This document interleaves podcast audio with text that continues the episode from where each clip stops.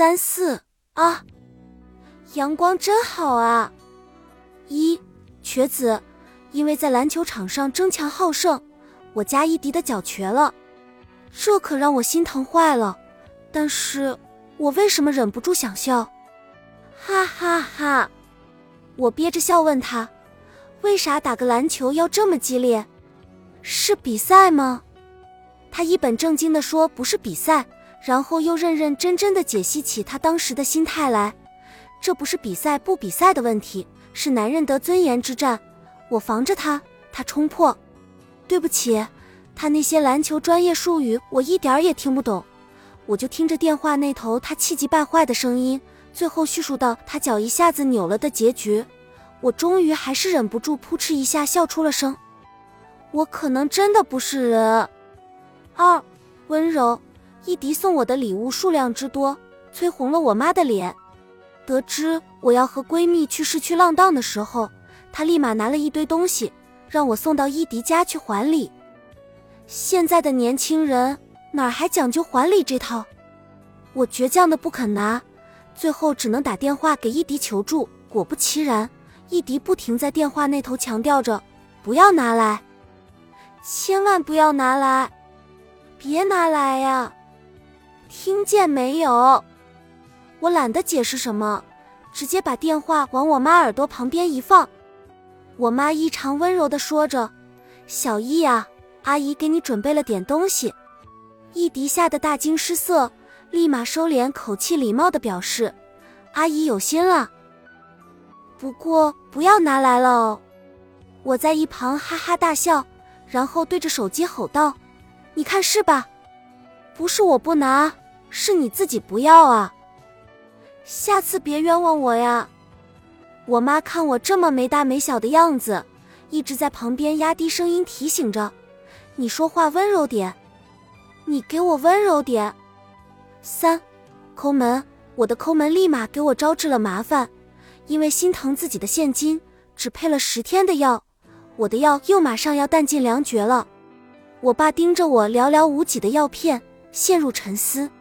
要是再够吃三天，就可以第四天一早去配药，顺便去把一些私事办了。可这个世界就是让人尴尬呀，剩下的药片偏偏只够吃两天，怎么办呢？我爸问。不然省着点吃吧。我严肃的回。他唰的一下抬起头，对我说：“太可怕了。”我说：“啥？”啥就太可怕了？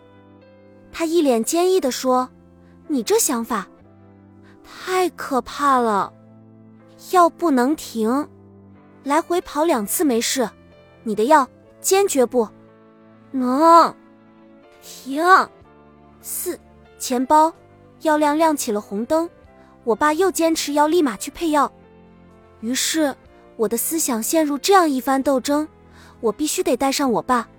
毕竟他现在是我的钱包，那些巨贵的药片我是真的承受不起。可是我又不能带上我爸，一滴脚瘸了这么可怜，配完药我总得去看看他。要不怎么说，我可能不是人呢？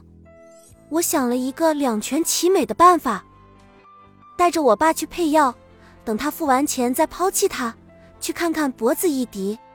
五，money。事实上。我也是真这么干的，原谅我好吗？你们也知道，我那微薄的积蓄都被我租了房子，最后还因为住院都打了水漂。我还特意抓住时机，等我爸的车开到一半，假装自然的说：“嗯，爸爸，这样配完药，我去找伊迪玩一会儿。”我爸震惊到哈了一声，然后不明就里的问：“什么意思？”我微笑着说。嗯，就是这个意思呀。他瞬间恢复了理智，嘟囔着说：“那我来干吗？你直接自己来好了呀。”我嘴上没敢说啥，但是在心里默默的解答了他这个疑问：“你是 Money 啊，我亲爱的 Daddy。”六，吉日第二次复诊，我可能选了个黄道吉日，因为我碰到了好多一起住院的病友，我们看见对方。都欣喜异常的笑着，聊着，亲切的跟碰到红军的老百姓一样。我们各自的人生轨迹中有了这一个月的共度，似乎一辈子就已经缠绕在了一起。每当我开始软弱，我就想着，在天涯的角落和我同病相怜的他们依然倔强的盛放着，我就觉得自己没有理由放弃。七，趣味，把药配完后，我爸哀叹着说：“哎，我走了。”哎哎，我走了呀，一副希望我挽留他的样子。结果我开心的挥着手说：“爸爸再见。”当时易迪正在马不停蹄赶过来的路上，在微信里再三和我确认说：“叔叔走了，叔叔真的走了，叔叔到底走没走啊？”你不要骗我，易迪对我爸真的非常敬畏，除了他以前说的男人之间特有的感应，还因为我老哄骗他说，我爸管我这么牢就为了防你。我爸说你这臭小子一天到晚送东西，究竟有完没完？有时我还一脸严肃的恫吓他，我爸说你别再跟个跟屁虫一样了，好不？你到底想对他女儿怎样？别问我为什么这么做，我就是恶趣味。八，确认。所以这一次，他一而再、再而三的跟我确认：“叔叔真走了吗？”你可不要骗我！我急切的回：“真走了呀。”我哪里骗过你？他无语的说：“你还好意思说你哪里骗过我？”后来没过一会儿，我就看见他身残志坚。一瘸一拐的走了进来，我觉得没耍到他不过瘾，就贼溜溜的和他说：“我爸其实在洗手间呢。”他吓得脸色刷白，不停地质问我：“真的假的？真的假的？到底真的假的？”易迪的单纯，有时候真的让人觉得分外好笑。九，遛狗，任务完成后，我们离开病院。我惊叹于他单脚开车的技术，但实不相瞒，路上真差点酿成车祸。然后我伊迪伊迪的狗过了温馨温暖的一下午。嗯，我给伊迪遛了一下午的狗，当然，我也没搞清到底是我在遛它，还是它在遛我。反正我被这条活泼的狗拽着满大街的跑。伊迪则坚强不屈的一直在后面瘸着脚追，好一幅狗男女的精彩画面啊！十观察时光匆剧，我立马迎来了第三次复诊。每一次复诊，我总是习惯性的观察别人，不知道为什么，看到一个人来复查的陌生病友，在窗口拿上一堆药，一股脑装进塑料袋，然后打着结用力一系。一转身，低着头，沉默着离去的情景，我心里就总是涌动起一阵波澜。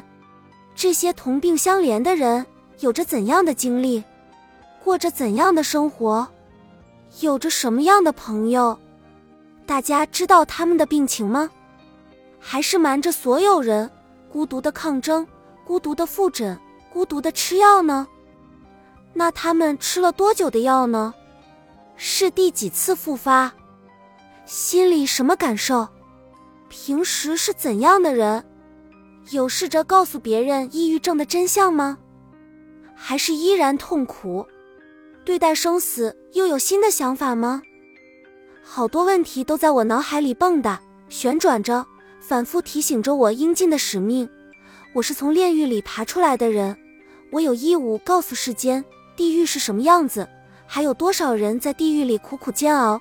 孤苦的等待着世人伸出援手，这么多活在阴影底下的人一直缄默着，只有当世界叹息了抑郁症的真相，他们才能堂堂正正的站到阳光下，告诉大家：我生病了，但我在努力的活着呢。但是这一天什么时候会来呢？十一完结，随着弟弟的出院，我和病院的最后一丝联系终究是断了。我再也找不到任何一个再次踏足住院病区的理由，在紧锁的大门缓缓关闭前，我最后一次回过头，从这一端一直遥望到走廊的另一端。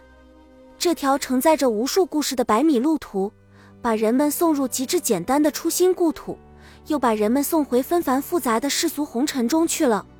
然而，直到送别的最后一刻，他也依旧荡漾着一种似水的温柔，目光流转着，笑意盈盈的看着每一个离开的孩子，身旁摇起一阵带荡春风。搜集故事的人走了，一群人的羁绊就此散场，而千千万万的人们依旧在这几寸土地上续写着各异的故事。但我们曾经在这里，从天南海北聚集于此，共同插手了各自的人生。大家或心甘情愿，或无可奈何地接受了精神病人的身份，肆无忌惮、随心所欲地在这儿发着外界永远都发不了的一种疯，毫无顾忌、无所畏惧地做了一回真正的自己。学弟、弟弟、晨晨、一迪、叔叔、姐姐、金子、小浣熊、董事长、老爷爷。阿姨们，我们都在这里真正的笑过、哭过、经历过、感受过，真正的存在过。这一场气势如虹的人生交汇，最终裹挟着共同参与的故事集散落天涯。大家挥手告别，开启了各自的人生新征程。我想，故事里的每一个主人公都明白了，人们经历的痛苦和它带来的意义，原来是有时差的。有时需要耐心的等一等，答案才能被慢慢揭晓。青阳耀灵，和风融雨，熬过了隆冬，是春天来了呀！我昂首走出病院，仰头嗅春风。我们这一群在病院等阳光的人，依旧逸荡洒脱着，平安喜乐着，沐浴在同一片艳阳下。啊，阳光真好啊！本集已经播放完毕。感谢您的收听，喜欢请点赞关注主播，主页有更多精彩内容。